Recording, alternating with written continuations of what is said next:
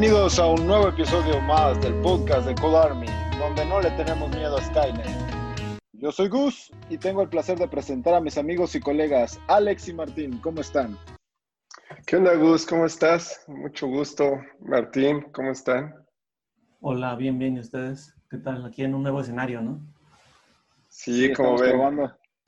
Un nuevo escenario y aparte tenemos una música muy especial de fondo que Alex nos va a explicar más al respecto. ¿Qué tal esa música, eh, Gus? Este, que estamos escuchando? Es un poco increíble pensarlo, ¿no? Pero eh, justo el tema de hoy, este, queremos hablarle a, nuestro público sobre lo que es la inteligencia artificial y todas las eh, utilidades que existen hoy en día y formas de usarlo. Y justamente esa canción, por curioso que sea, este, eh, fue una canción hecha por, por este, Aiva, la compañía, eh, generada totalmente 100% eh, por AIs, o sea, utilizando algoritmos para generar una, una, música. No sé si quieran, la voy a poner tantito más para que la escuchemos. Sí, adelante.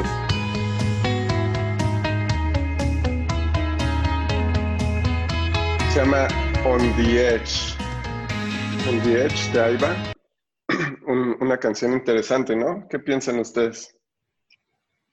Sí, es como un este, on the edge, te sientes, o sea, como que sí es agradable y, a los oídos te escucha muy bien. Sí, a mí me sorprende porque justo lo que leí que, ellos hacen es que su inteligencia trata de componerla en base a las emociones de las personas, ¿no? y como que todos los altos y bajos que tiene la, música, la composición, juegan un poco como con tus emociones, ¿no? Como, como ser humano y súper interesante que pues, se hizo sin participación o interacción de algún experto en, en, audio, ¿no? Sino que simplemente pues la inteligencia es la que lo va creando. Sí, sí, exactamente. Y no nada más eso, hay, hay otras, este, hay otras utilidades que ahorita en el transcurso de este podcast les vamos a estar hablando. Este, otra de las cosas importantes que hay que mencionarles del día de hoy es que estamos estrenando también tecnología, mostrando el podcast. Vamos a también tener nuestro simulcast, por así decirlo, con, con video, ¿no, Martín? Sí, así es. Eh, pues esta es la primera vez que experimentamos grabando un video. Estamos aquí en un escenario virtual, en una aplicación que se llama Teo eh, básicamente esta aplicación pues te, ayuda a poder eh, crear conferencias virtuales. Digamos, aquí solo estamos nosotros tres en una charla informal, pero la idea de esta plataforma es que si tú eres un expositor, eh, por ejemplo, te subas al escenario y tengas invitados, que son los que se van sentando en las mesas, y como que van haciendo preguntas, vas interactuando, puedes tener un tipo de interacciones, no sé si ustedes quieran ahí apretar las de ustedes. Eh, y está bastante interesante, ¿no? Entonces esperamos eh, seguir más adelante con este formato, a ver cómo nos va. Y, pues nada, no sé si ya quieres entrar en el tema, Alex.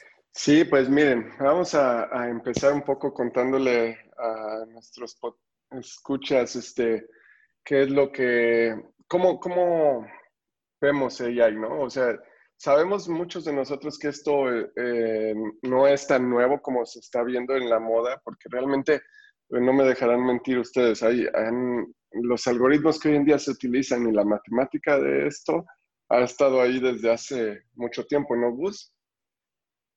Sí, ya lleva un gran tiempo esto de, de inteligencia artificial. Sobre todo en películas veíamos en la parte de robótica, y en muchas aplicaciones de manufactura eso era lo que hacía que, fuera tan popular porque decían, ahora las máquinas, de acuerdo a una serie de reglas, ya están pensando y ya están actuando de manera como, como lo hacen los humanos. Sí. Sí, no sé, tú Martín, eh, eh, ¿cuándo fue la primera vez que, escuchaste de, de esto?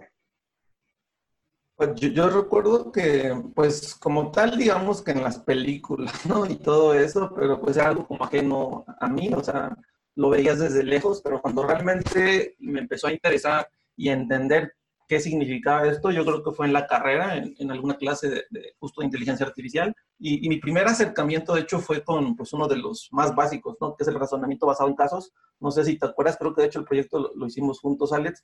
Era hacer un sistema que en base a razonamiento basado en casos eh, se pudiera o te pudiera sugerir eh, algún viaje que, que, tú quisieras, ¿no? O sea, digamos, dado ciertas características de las personas, y en base pues a una base de datos muy grande alimentada en casos, eh, nosotros poderle sugerir a, un turista o algo así, en base a sus características, gustos, etcétera, cuál era el viaje que se le podía recomendar a esa persona, ¿no? Entonces, para mí en lo personal, ese fue como el primer acercamiento y en el cual, la, la, vez que le di como valor o, sí, como que la razón de ser, ¿no? Este tipo de, de, inteligencia artificial. ¿Tú, cuál fue tu primera experiencia con esto? Me acuerdo que en la carrera teníamos una clase de sistemas inteligentes. Ahí teníamos lo que era, eh, por ejemplo, muchos algoritmos de backtracking que utilizaban para resolver lo que eran este, laberintos. Digamos, eh, o sea, eso es muy básico, pero, pero también este, empezábamos a ver que la máquina empezaba a pensar, o sea, que el programa que tú hacías empezaba a pensar de acuerdo a ciertas reglas que tenía. Y también veíamos, por ejemplo, que había árboles de decisiones. Entonces, ahí podíamos crear cosas más complejas aún porque cada nodo eh, terminaba en una decisión que era el, el input de otro nodo. O sea, entonces podías tener soluciones más complejas.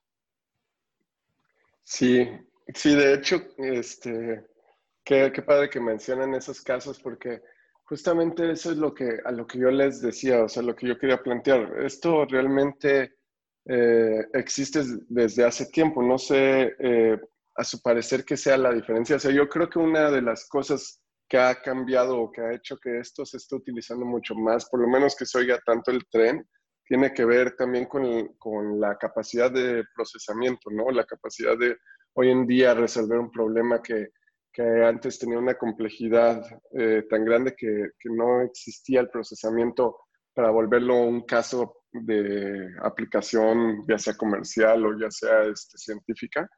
Pero ahora con ese procesamiento lo podemos resolver y entonces ya se vuelve como atractivo. O sea, se vuelve algo sexy, ¿no? En la parte de AI. Sí, total. No, no, no sé ustedes ya en su carrera, en qué momento les tocó trabajar directamente con algún producto o servicio que lo utilizara. Yo rápido les comparto que al, menos de mi lado fue con una empresa que se llama Yumio, con la cual te permite escanear como identidades de varios países. Es decir, si tú en algún aplicativo quisieras poder validar que, que tu, digamos, tu usuario que se está registrando la aplicación, eh, si es quien dice que ser. Entonces, ya sabes, le escanea su, su ID de su país, etcétera, y te dice si es válido, ¿no? Etcétera. Entonces, para mí como profesional fue la primera vez que trabajé directamente con una empresa que quisiera esto, ¿no? Este tipo de cosas. Algo útil utilizando la inteligencia artificial. No sé ustedes si nos pueden compartir ahí alguno que, que hayan trabajado. Sí, claro. O sea, yo, por ejemplo, he estado muy expuesto en la parte de de entender un poco el comportamiento de, clientes y usuarios, como para poder este, encontrar la mejor manera de recomendarle eh, lo que quieren, ¿no? Lo que, lo que están buscando.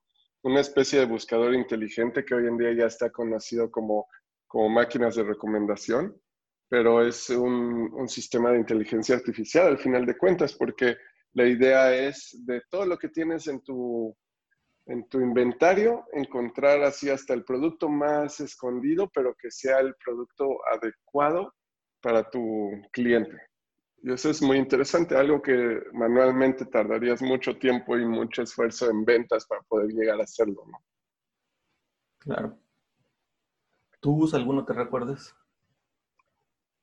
Pues uno de los que estuvimos trabajando, yo creo que Alex lo recuerda, fue cuando identificábamos imágenes y generábamos hashtags dependiendo de los elementos que hay en la imagen. Ese, ese fue uno de, los acercamientos que tuve, pero también en, el, en el posgrado tuve algunos proyectos que eran, por ejemplo, de gráficos computacionales, eh, de manera inteligente mover eh, un objeto animado de acuerdo a diferentes tipos de lógica. Una, me acuerdo de la lógica temporal de Allen, donde podías darle como algo difuso a, a un cierto lógica. Entonces, en vez de decir yo estoy corriendo, eh, le dabas un elemento difuso de que yo estoy corriendo rápido, yo estoy corriendo lento y así. Entonces creabas tus propias reglas en base de cosas difusas.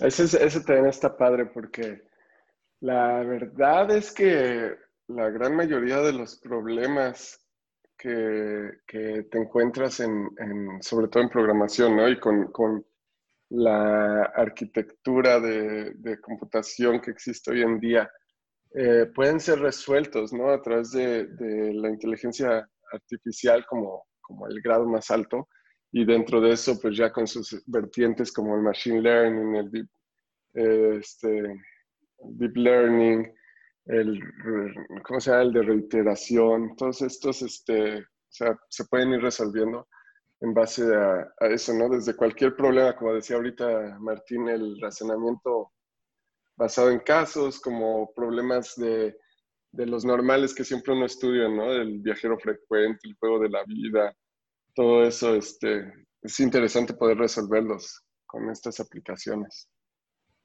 Sí, total. Y no sé si quieres...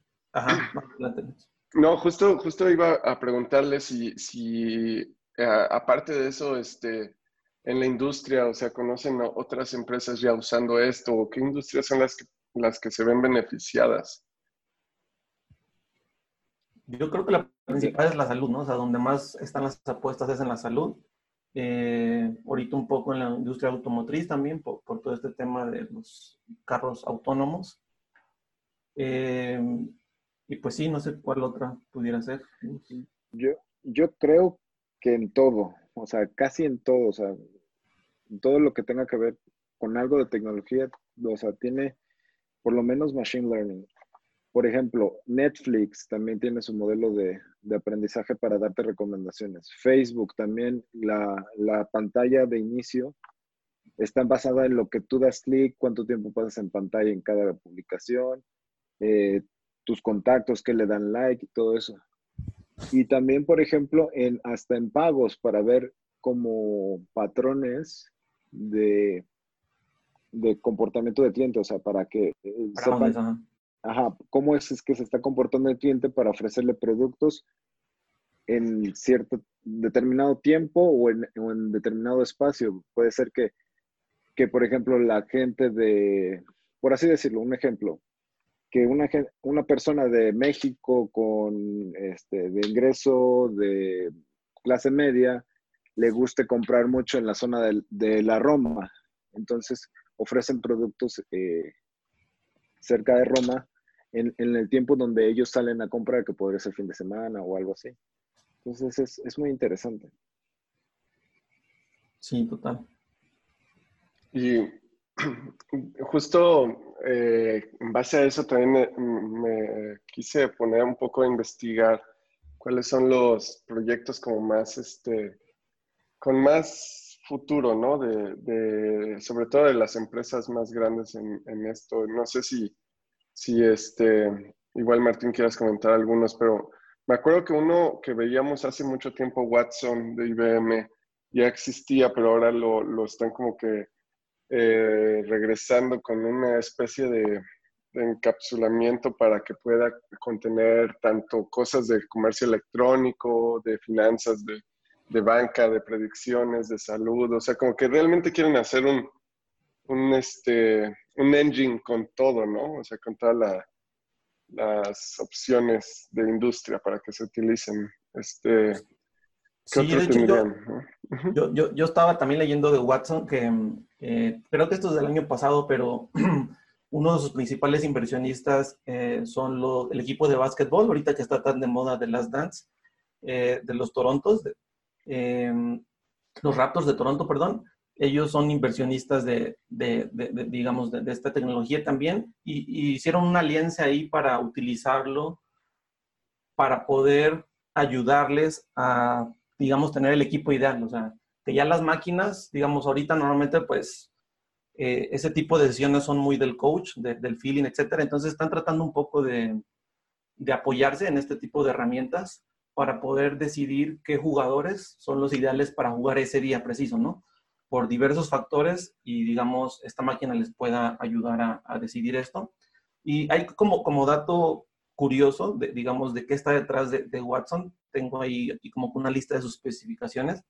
Y, digamos, de, lo que más me llama la atención es que está compuesta por 2.880 procesadores, eh, tiene 15 terabytes de memoria RAM, eh, tiene 15 gigabytes de información preprocesada, o sea, que le ayuda a, poder, digamos, tomar todas estas decisiones. Y, pues sí, no, no, no sé eh, si tengas algo más que aportar de, de, Watson. No, pero ahora que mencionabas justamente al equipo de, de básquet, ¿no? Eh, decías Toronto, ¿verdad? Ajá. Eh, me acuerdo, no sé si ustedes escucharon también esa parte, pero creo que la NFL con la parte de de fútbol americano también querían buscar una solución de, machine learning, de inteligencia artificial, para resolver el tema de eh, salud de los jugadores. Ya ves que hay, hay temas donde, donde, bueno, o sea, es por todos conocido que, este, en el juego salen lastimados muchas veces y ya es un tema complicado. Y justamente creo que querían hacer un análisis de toda la data y todas las jugadas y justamente quién sale lastimado en esas jugadas para poder predecir qué son los factores que hacen que la gente se lastime, ¿no? Entonces esa es como otra aplicación de deportes con salud que, está interesante, que recordé ahorita. Sí, sí. ¿Tú, ¿no sí, hablando De, de NFL también, sí, sí escucho mucho sobre que estaban utilizando Machine Learning y también para interpretar lo, que es las jugadas y el ritmo de juego. O sea, para determinar la estrategia a seguir dependiendo de cómo está tu contrincante o cómo está jugando tu equipo para decidir la mejor ofensiva o la mejor defensiva. Por ahí lo había escuchado. Y, sí, es, es, muy interesante todo, todo esto. Y sobre todo que lo más impresionante es que ya está al alcance de de varias personas. Antes lo veíamos como que es un procesamiento que solo se puede utilizar en computadoras muy poderosas, pero ahora ya puedes tener esos servicios a la mano, ¿no? Y es más fácil. Sí, ya tienes APIs de esas supercomputadoras, ¿no? O sea, digamos, a las supercomputadoras todavía no tenemos acceso directo, pero sin embargo estas empresas están creando APIs para que, pues, developers con, con ingenio puedan resolver un problema usando todo esto que ya tienen ellos, ¿no? Sí, es claro. Un, es un proyecto de, de hackathon, o sea, todos estos proyectos son proyectos de hackathon. Es cosa de plantearte una idea ahí creativa y este y buscar una, una forma de utilizarlo, ¿no? De utilizar el, este, toda esta ciencia. Sí, y, de hecho, bueno, nos retoma, digamos, a, pues a, a, los proyectos más interesantes de inteligencia artificial que hay ahorita. Y digamos, el número dos, bueno, el número uno fue Watson, que ya mencionó Alex, el número dos es Tesla con su autopiloto. Entonces, yo sé por ahí, Alex, que tú has tenido la experiencia de, experimentar eh, cómo funciona esto. O sea, ¿tú, cuál es tu opinión al respecto? O sea, ¿crees que realmente ya está lo suficientemente maduro para, para confiarle con, digamos, tu vida o tu familia a un piloto automático? Sí, ese, es un tema bastante padre porque eh, la, la, realidad es que puedes verlo, ¿no? Puedes ver el avance de la tecnología al poder utilizar el, carro y poder saber cómo, cómo se desempeña en, este tema de, piloto automático, ¿no?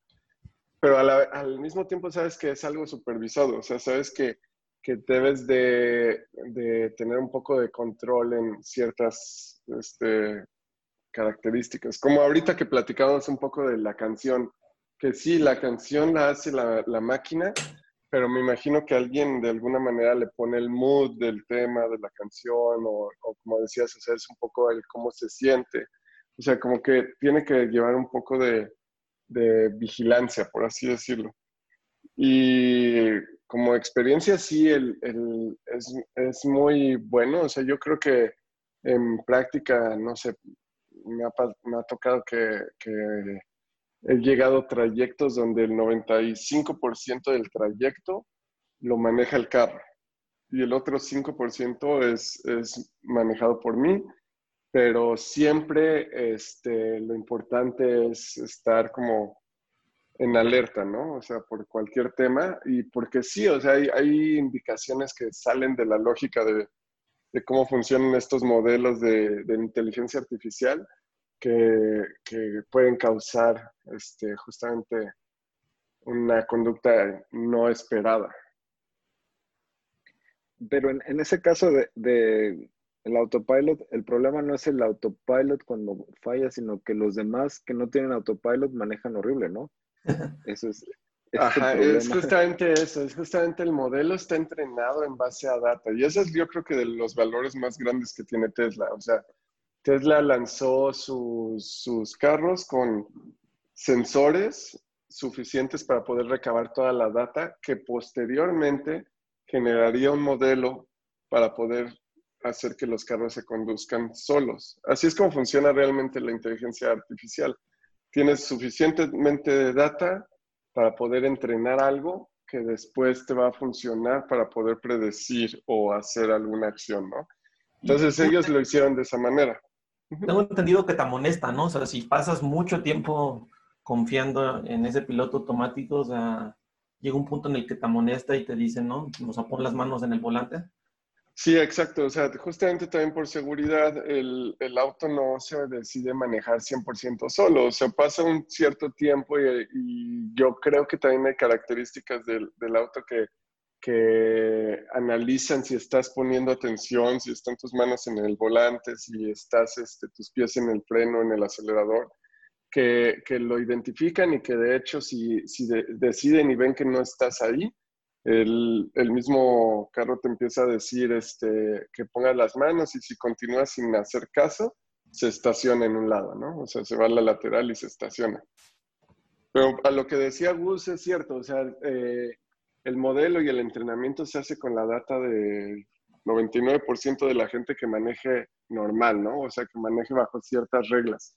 Pero siempre que haya un caso, un escenario donde alguien está incumpliendo las reglas o está haciendo algo totalmente fuera de lo normal, ahí es donde estos modelos no funcionan y donde realmente se encuentra la diferencia entre el ser humano y la máquina, que un poquito más adelante les vamos a platicar un poco más de eso. ¿no? Pero no sé, ¿qué otro, ¿qué otro proyecto les ha llamado mucho la atención? Pues siguiendo un poco con el top, eh, en, en, la lista sigue Alexa de Amazon, eh, pues que básicamente es una asistente de voz, pues con un poco de inteligencia artificial por detrás, ¿no? Para toda la toma de, sobre todo para escuchar y entender lo que estás eh, diciendo la persona. Eh, no sé, ¿tú tienes una Alexa, Alex, en, dentro de tus gadgets? Sí, tengo una Alexa, este, no la uso tanto, la verdad. era, era de los más, este, ¿cómo se dice? Como que motivados por usar Alexa o un sistema similar. Pero también que en la guerra de, de estos dispositivos, este, como que hicieron muchos y no, no me llegó a convencer ninguno, ¿no? Pero, ¿Y con pero cuál te quedaste? O sea, ¿cuál te gustó más? Yo creo que ese fue el problema, que yo empecé a probarlos todos. Usé Alexa y luego usé Siri, luego usé este, el de Google Talk, ¿no? El, el OK Google. Google y al final el Google asiste, exacto. Y, y, luego este, hasta el mismo Tesla tiene su propio asistente, ¿no? Entonces como que... ¿Cómo se llama el de Tesla? La verdad no, no, no sé. Yo solo Tesla. No le cita. pero, pero igual también por eso como que no el tener tantos y cada uno con sus propias características no, no ha logrado hacer que yo creo que en la industria se vuelva un, un trend así tan grande, ¿no? De, Alexa es la que más le, le, lleva ventaja en esto, es así. Sí, yo sí tengo una Alexa. Yo, o sea, sí, sí llené de, de Alexas. Y, y sí es inteligente porque eh, cada vez te reconoce mejor la voz, reconoce tus vicios a la hora de hablar, porque a veces eh, al principio sí tienes que decirle reproducir tal canción de tal álbum y ahora nada más le dices Alexa, música de cualquier artista y te la reproduce, o sea, no es, o sea, es... se va adaptando. Sí, se va adaptando. Y sobre todo es, es por todos los datos que está recabando de todas las conversaciones que tienes con Alexa. Pero a mí lo que me gusta de, Alexa y todos estos asistentes es, la capacidad de conectarse a, a los IoTs, ¿no? al Internet of Things. Que de hecho eso, Martín, deberíamos luego de hacer un tema específico de Internet of Things. Pero por eso es que uso más el asistente de Tesla, ¿no? Como que el asistente de Tesla te permite, por ejemplo, abrir la guantera, las cajuelas, este, cambiar la canción, bajarle al clima. O sea, como que tiene más control físico y aunque suena como que la máquina va a tomar el poder de las cosas físicas del día a día, pues creo que eso es lo que más me gusta a mí este, personalmente, ¿no? No que tomen el control, pero que puedan facilitarte el hacer el café este, inteligentemente, el súper, cuando tú no te tengas que acordar de, de, llenar tu refrigerador, o sea, como eso, ¿no? ¿El de Tesla te, te hace el café? No, el de Tesla lo único que hace es, por ejemplo, este, o sea, acomoda el asiento, este, te lleva a tu oficina o a los trayectos que conoce que, debes de, ir dependiendo de tu agenda, por ejemplo. O sea, se conecta a tu teléfono y sabes si vas a algún lugar, entonces ya te pone el GPS, te calcula los tiempos, este, te recuerda. Y te digo, abre, abre las guanteras, abre las cajuelas, todo con la voz. Eso también es, Sí, yo, yo, lo personal que más me gusta es eh, Google Assistant, obviamente porque soy fan de, de Android, Y Google, pero, pero la verdad es que yo creo que es el más completo, o sea, tal vez Alexa empezó antes y tal vez haga cosas eh, muy específicas, sobre todo con todo el tema de e-commerce, o sea, porque yo creo que la principal ventaja de Alexa es que te permite comprar directamente ya con Amazon sin, si quiera tomar tu celular, ¿no? O sea, eso está súper súper interesante. O, que te recuerda, ¿no? Que si te escucha que te falta tal cosa, eh, ya puede en ese momento sugerirte para que, para que lo pidas, ¿no? O sea, eso está súper interesante, pero en temas de reconocimiento y de integración con otras cosas, yo creo que Google va un poco a la delantera. Sobre todo, no sé si vieron los últimos demos que hicieron con, con su traductor en simultáneo. O sea, que tú ya le vas hablando en tu idioma nativo y, en ese momento le va traduciendo a la otra persona en el idioma, en el otro, ¿no? En chino, bueno, perdón, este, Eso es buenísimo, alemán, etcétera, ¿no? O sea, como que eh, eh, eh, es, en, esos aspectos yo creo que Google va un poco más avanzado porque no se ha enfocado en la parte de e-commerce o de consumismo como, como si lo está haciendo Amazon, ¿no? Y, pero bueno, pasando a otro de los tops, pues ahí está Netflix, que ya Gus nos adelantó, que, que pues su algoritmo para, para sugerirte, digamos, qué es lo que quieres ver. Yo en lo personal creo que antes era mejor o no sé si es que ya, ya lo dañé con, el contenido que veo. Pero... Es que creciste. sí, exacto. O sea, antes como que sí me sugería cosas que quería ver y la realidad es que ahora me sugiere lo que ellos quieren que yo vea. ¿Me explico? O sea, como que ya me pone lo que Netflix quiere que yo vea, no lo que yo quisiera ver. No sé, o sea. Sí, Netflix, el, el, motor de recomendación. Otro que, que, motor de recomendación que sí realmente a mí me impactó desde el inicio y sigue creciendo súper bien es el de Pandora.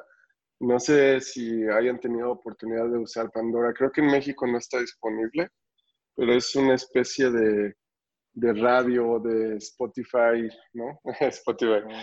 Eh, de, sí, es un random, ¿no? ¿Un qué, perdón? un random, o sea, que te da este, canciones random, pero basadas en lo que ya estás escuchando y lo que te gustó. Sí, tú de hecho inicias como que con un gusto de música, ¿no? Y creo que en la música eso es importante, o sea, como que siempre tienes una canción que quieres escuchar, pero ya no tienes una lista. Entonces inicias con una canción, un género, algo así, y, el mismo Pandora va mejorando eh, la reproducción. Y a mí en lo personal, siempre me funciona, por lo menos unas 10 canciones, ¿no? Eh, funcionan bien. ¿De qué te ríes, güey? ¿De qué te ríes? es que me, me acordé de qué pasa si de repente se sincroniza, o sea, una, una idea loca de Tesla con tu Pandora, entonces saben que si pasas por cierto lugar, como que quieres este, incrementar la velocidad y te pone una música así como de persecución. Y luego, sí, sí. Una mezcla 360 de toda tu vida, ¿no? Creo que eso es lo que va a pasar con tanta data, los dispositivos conectados, la cafetera haciendo café a cierta hora. Sí. Mensajes de novios, ex novios. Ajá, empiezas a llorar con la canción triste de despecho ahí en, los lugares donde pasabas con ella, ¿no? Eh, sí. Algo que también, hablando de Netflix y todo eso, sí, yo también sentí que como como que ya ahorita las predicciones o las sugerencias son muy, muy malas, pero yo creo que más que nada es eh, como que está medio viciada los datos, ¿no? Como que creen que, que, el usuario es muy predecible cuando a verdad, la verdad, siento que todavía no somos tan predecibles en, en algunas cosas. O quién sabe, o sea, a lo mejor saben quién eres, ¿no? quizás saben que, eres un usuario que, eres valioso en el sentido de que ya te engancharon y te vas a quedar con Netflix, no te va a ser tan fácil. Y a lo mejor lo que están haciendo es diciendo, bueno, yo tengo contenido ahí y necesito probar y voy a lanzarlo, aunque él diga que no le gusta, pero si, si lo voy ajustando y le va gustando, o sea, a lo mejor te están usando a ti de conejillo de indias, mientras que a los nuevos sí les dan el contenido full, ¿no? O, ya es a la inversa, ¿no? O sea, ya, ya no tú, tú no estás entrenando a, la inteligencia de Netflix, sino al revés, Netflix está entrenando a ti para que te empiece a gustar eh, el Reino del Sur. Ese, es un problema de, ética también, que, viene mucho al, caso con la inteligencia artificial, cosas éticas, pero también he visto esto de, Netflix que, que, por ejemplo, les ha servido mucho para sus shows. O sea, creo que no he, no he, conocido más que algunas excepciones que los shows de Netflix sean malos. O sea, por lo regular tienen buena calidad. Ya, o sea, tú dices que crean contenido en base a toda la información que están recabando. Sí, sí, exacto. O sea, por eso te gusta Dark, por eso te gusta Stranger Things, por eso te gusta este, Orange is the New Black, porque saben qué es lo que, lo que les gusta, o sea. Por eso sacan una de zombies cada mes, ¿no? O sea. Sí, de hecho, eso, eso es otro de los proyectos que el otro día estaba viendo, que es posible, ¿no? llegar a hacer, así como existen las canciones, también es posible hacer películas del eh, 100% de máquinas, ¿no? De caricaturas, por ejemplo.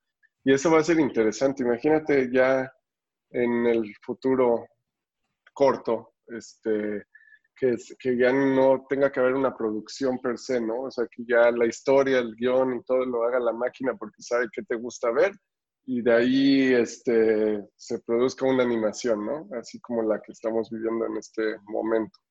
Pero bueno, antes de adelantarnos al futuro, no sé si, si quieran este, comentar algo como, ¿cuál sería, Martín o, o Gus, este, algún proyecto ahí de que, que, o sea, no sé, alguna, alguno de nuestros amigos o amigas interesadas en, en entrar a este mundo de machine learning y, inteligencia artificial podrían empezar a hacer? O sea, algo no tan complejo, pero que tenga la suficiente mente de reto como para que puedas aprender todo esto. Sí, justo el otro día veíamos eso del árbol de la vida, ¿no? O sea, como que es un proyecto bastante interesante y básico. Y, pero yo creo que sería bueno que lo, lo platicamos más a detalle en otro, ya sea podcast o a lo mejor publicamos contenido de eso, ¿no? Porque la verdad siento que sí es algo súper básico y, y, sobre todo como que te, te ayuda a entender un poco cómo funciona todo esto. Eh, no sé tú si, si tú tengas alguna otra sugerencia. Mm, pues para el nivel, o sea, para, para interesarse en esto, yo creo que tal vez un reconocimiento de patrones, tal vez, de, no sé, por ejemplo, de, cómo caminas, tu fitness. Sí, Justamente yo creo que, que si logras como encontrar un proyecto, ¿no? Que tuviera patrones y que tuviera este, un poco de predicciones, de modelos ahí de estadística y todo eso, este, te ayudaría. de las imágenes, ¿no? O sea, tanto Google como Microsoft tienen varios APIs ahí para procesamiento de imágenes, ¿no? Entonces, eso también es como algo súper fácil de entrarle. El análisis de sentimientos también, por ejemplo. Sí, sobre todo, o sea, hay que, o sea, no, no vas a construir un robot, ¿sí? Lo que sí vas a reconocer patrones, que es lo que ahorita está pegando mucho, que es Machine Learning, el reconocimiento de patrones y aprendizaje.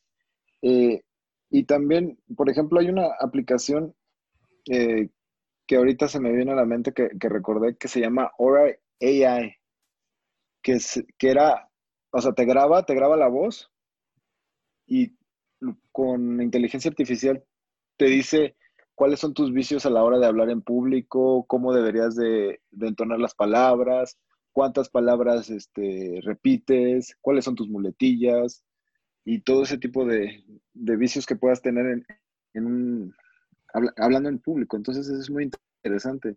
Entonces, proyectos de esos pueden ser eh, como que el inicio de un proyecto más grande. Sí. Sí, súper interesante. Eh, yo, ahí les tengo por ahí otros ejemplos curiosos, digamos, de, inteligencia artificial. Eh, uno se llama AlphaGo, no sé si lo ubican, sobre todo como que fue más famoso hace un par de años. Pero bueno, fue la... Juego, ¿no? Ajá, pues fue una inteligencia artificial que fue la primera que le ganó al mejor jugador de Go, que es un juego de mesa de, no sé, como que de China, eh, muy, muy famoso y se supone que es de los más difíciles, más que el ajedrez. Yo la verdad no tengo idea cómo se juega, pero pues se supone que es de los más difíciles. Y bueno, AlphaGo, que fue la inteligencia artificial que crearon, eh, le, logró ganar al mejor jugador de Go, ¿no? O sea, ¿cómo, cómo pasamos de, digamos, de tener inteligencias súper básicas, sencillas, a tener algo que es capaz de, de, de ganarle al mejor jugador de algo, ¿no? O sea, ahí se ve como que el avance, o sea, y, más adelante, o sea, hicieron, digamos, el sucesor de, esta inteligencia, le llamaron Alfa Cero, y básicamente era lo mismo, pero esta vez para ajedrez. Y aquí a lo mejor no le ganó al, mejor del ajedrez, pero sí le ganó a varios, digamos, del, top, ¿no? De, los mejores jugadores de ajedrez. Y, y, por último, e, en estos años han estado trabajando en, digamos, otra variante de esta misma inteligencia, se llama Alpha Star, eh, y, lo mismo, es una inteligencia artificial que trata de ganarle a los mejores jugadores de StarCraft 2 a nivel competitivo. Y creo que el año pasado finalmente como que lo lograron hacer, ¿no? Que, que le ganaran. Eh, ellos están como que basados en DeepMind. Y, y, pues nada, ¿no? Interesante cómo ya una inteligencia es capaz de ganarle a una persona y sobre todo a una persona que es experta en algo, ¿no? Porque pues digamos, una inteligencia pues, fácilmente nos ganaría a nosotros, ¿no? Pero ya que le gane al mejor del mundo, no sé qué opinan ustedes. Sí, de hecho, qué bueno que tocas ese tema. Yo creo que va a ser como el tema ya para terminar esto porque es un tema muy interesante, pero el hecho de que una máquina, la inteligencia artificial, pueda ganarle a este, un humano, o sea, ¿qué nos lleva a pensar? O sea, ¿tú qué crees? ¿Que pueda llegar a ser eh, consciente? O sea, que, que ¿a dónde nos va a llevar el futuro, no? O sea, ¿cómo lo ven? Skynet. Skynet. Sí. Yo creo que sí puede llegar a ser consciente, pero, o sea, el humano siempre va a evolucionar también.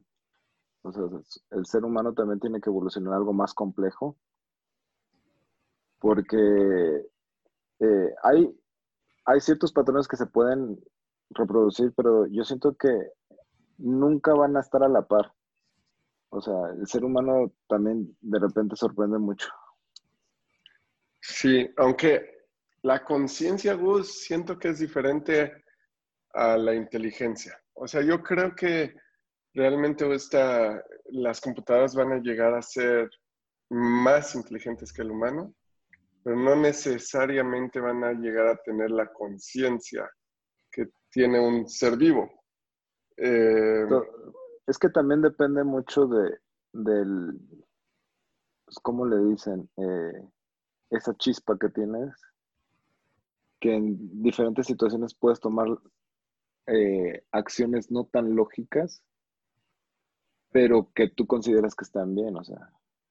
Pongo el caso, o sea, me, me acuerdo de la película de Yo Robot, que el robot salvaba al Will Smith, que era este, en este caso, porque tenía más probabilidades de sobrevivir que una niña. Y ese tipo de, decisiones son las que solo un humano haría, salvar a la niña primero.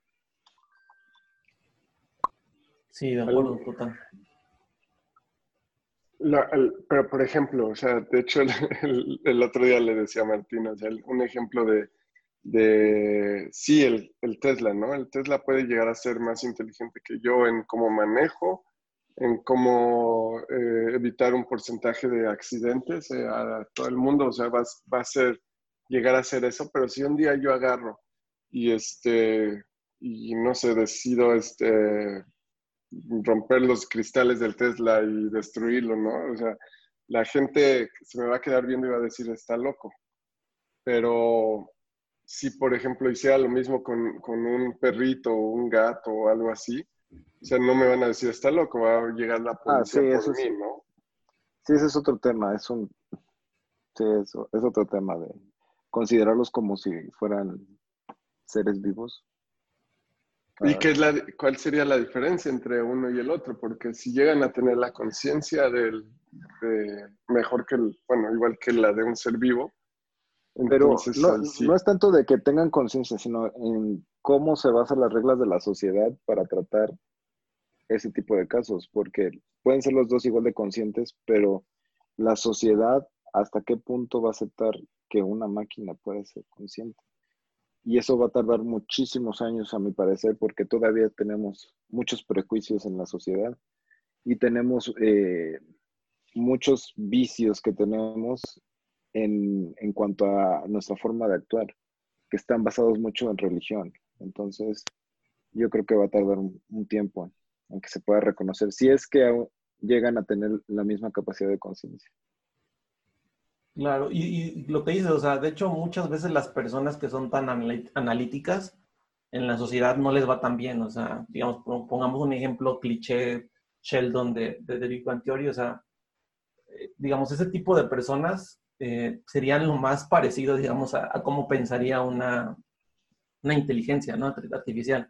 Entonces, siempre como que ese tipo de personas en la sociedad no les va tan bien porque no están dispuestos a, a actuar de la misma manera que actúa el resto de la sociedad. O sea, ellos se rigen bajo sus propias reglas y, digamos, lo, lo, que ven, lo que perciben. Y como dicen, o sea, como que es, es complicado, ¿no? Ese tema.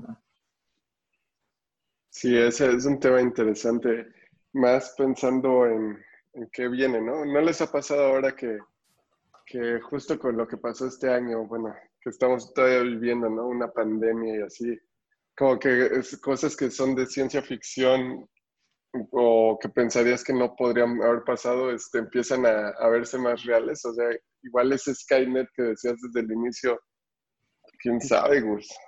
Soltó el virus. No, no que sea el virus, pero como, como cosas de ficción de las series de pandemia y todo eso. Sí. Igual iba a haber zombies y máquinas y no, es cierto. No, sí, no, o sea, yo creo que de todas esas, eh, ¿cómo se llama? Predicciones apocalípticas, yo creo que la inteligencia artificial tipo Skynet es más probable. Pero también lo que me preocupa mucho es que los modelos con los que se están entrenando la información, la data, siento que está muy viciada de nuestras reglas de sociedad, o sea, en, prejuicios, en racismo, en discriminación. Muchas veces está basado en eso. Sí, ese, ese, es, un problema. O sea, si vamos a hacer un, un mente con inteligencia artificial, va a tener los mismos prejuicios que, o sea, de un republicano, o sea, un conservador, o o sea, y no, no se va a poder, ajá, racismo puro, o sea, porque la data que, se obtiene es en base a los humanos, entonces, y los humanos no digamos que todos son buenos, Imagínense que se entrene con la data de Twitter que va relacionada a la política mexicana. Habrían unos extremos muy, grandes. No, estaríamos en guerra siempre, o sea, siempre va a haber, o sea, robots que estén a favor de izquierda, a favor de derecha y así. ¿Hasta qué punto los bots ustedes los consideran, digamos, que de alguna forma inteligentes? y no, no digo de los peñabots o, de los, sino bots, digamos, de, chats o, algo así. ¿Hasta qué punto realmente son inteligentes o simplemente son eh, decisiones en base a, a, preguntas, respuestas? Yo tenía, yo tenía un, este, hice un proyecto así como, como por hobby también, que buscaba este, analizar imágenes que se compartían en, en, social media por personas. Y ya sabes, como por ejemplo de plataformas, no sé, este, estilo Instagram, ¿no? Donde, donde eh, una persona pone su foto y, este, y dice estoy en la playa o estoy en el restaurante y esto es mi comida y así. Pero lo que buscaba hacer el robot era identificar la foto, ver qué era lo que compartían y de una manera este, escribirle un comentario positivo sobre esa foto, como si fuera una persona. Entonces, no sé si tú estás con tu familia en la playa y, y mi robot, ¿no? El bot este, empieza a ver tu foto, te escribe un comentario como, ah, Martín, qué padre se ve ese día en la playa, qué bueno que estés disfrutando con tu familia, por ejemplo y entonces generaba un comentario positivo y, como eso es escalable, y justo con, va como en, en, sentido de lo que Gus dice, ¿no? Es a lo mejor con, con la, con la idea de poder, este, como crear una conversación o crear data que, que, le dé un poco de balance a la data negativa que está ahí en la sociedad ya generada por, por, ¿cómo les llaman? ¿Haters? No, este, trolls. Este, trolls, haters, trolls. sí. Súper interesante. Pues yo creo que, digamos, como introducción, estuvo excelente este capítulo. Eh, yo creo que eh, en, otro capítulo abordaremos un poco más a detalle algún, algo en específico, ¿no? Eh, los invito aquí a la sala para que despidamos el, el programa. Vamos a la sala, sí. Ya nos falta Gus. Teletransportados. Listo, Gus. Listo. Perfecto. Estrenamos escenarios. O sea, no tenemos este presupuesto para lo que es el estudio, pero tenemos un estudio virtual. Está muy padre, la verdad. Próximamente vamos a compartir el video para que lo vean y, y en un futuro podamos tener una sesión en vivo. ¿Algo que quieran agregar? ¿Algo que quieran agregar? No, eh, que nos sigan en nuestras redes sociales. En el video aparecen, este, aparecen aquí abajo. Y si quieres comentarlas, Gus. Sí, nuestras redes sociales son en Twitter es arroba codearmyseo.